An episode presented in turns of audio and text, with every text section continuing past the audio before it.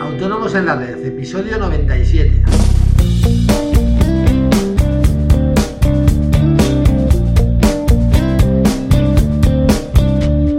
Muy buenos días a todo el mundo y bienvenidos un día más, un martes más, hoy 2 de febrero de 2016, Autónomos en la Red, el podcast en el que hablamos de todos aquellos temas que nos interesan a los autónomos. Ya sabéis, IVA, IRPF, financiación, seguros sociales, etcétera. Eh, hoy por fin ya hemos pasado la hecatombe de la presentación de todos los resúmenes anuales, etcétera. Pero bueno, no os creáis que os vais a librar de este mes de presentar impuestos porque tenemos el 347, que, que el día 28 de febrero acaba el plazo para su presentación. En el episodio de hoy eh, vamos a hablar de cómo declarar las operaciones intracomunitarias en el modelo 303 de IVA. Pero antes, como siempre, recordaros que en asesoríafiscalautónomos.es os ofrecemos todos esos servicios de contabilidad e impuestos que os ayudarán a gestionar mejor vuestros negocios y a optimizar vuestra factura fiscal. Todo ello, como os digo siempre, eh, a unos precios realmente competitivos y de la manera más sencilla para vosotros. Toda la información la tenéis en nuestra web, os repito, asesoríafiscalautónomos.es.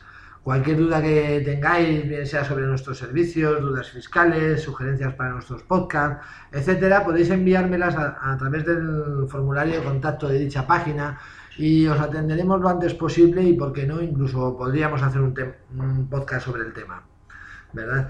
Eh, bueno, eh, vamos al tema de hoy. Eh, aunque ayer hablamos de cómo declarar las operaciones intracomunitarias en el modelo 349, esto es una declaración, el 349, una declaración meramente informativa, sin efectos económicos. Eh, pero además estas operaciones tenemos que incluirlas en el modelo 303 de IVA. Eh, porque, bueno, eh, las operaciones intracomunitarias en verdad son el primer supuesto que ha habido en nuestro ordenamiento fiscal de inversión del sujeto pasivo. Ya sabéis que el IVA lo paga el que compra y no el que vende. ¿Vale? Entonces, bueno, ¿cómo tenemos que declarar estas facturas? Bueno, eh, como ya explicamos en su momento, eh, lo que hay que hacer es una autofactura de esas operaciones intracomunitarias, de manera que le aplicamos un IVA, que por un lado será un IVA repercutido y por otro lado será un IVA soportado.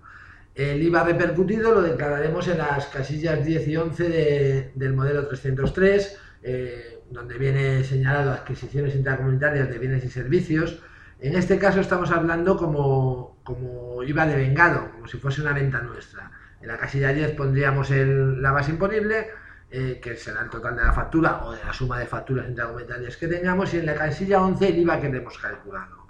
Estas dos cifras las volvemos a, repetir ahora en el IVA deducible, eh, en las casillas 36 y, y 37.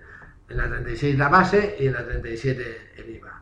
Eh, como podéis ver, lo estamos metiendo como iba eh, repercutido y como iba soportado, con lo cual el resultado al final va a ser cero.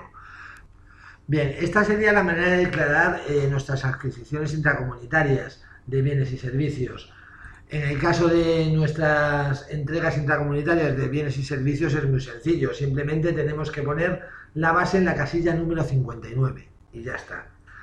Eh, como veis, el declarar estas, tanto las adquisiciones como las entregas intracomunitarias no tienen efecto, eh, no tienen valor, vamos a decir, a la hora de pagar, porque eh, siempre en el caso general, bueno, las entregas intracomunitarias no declaramos cuota y en el caso de las adquisiciones la metemos tanto en el IVA de vengado como en el IVA deducible, con lo cual el resultado es cero.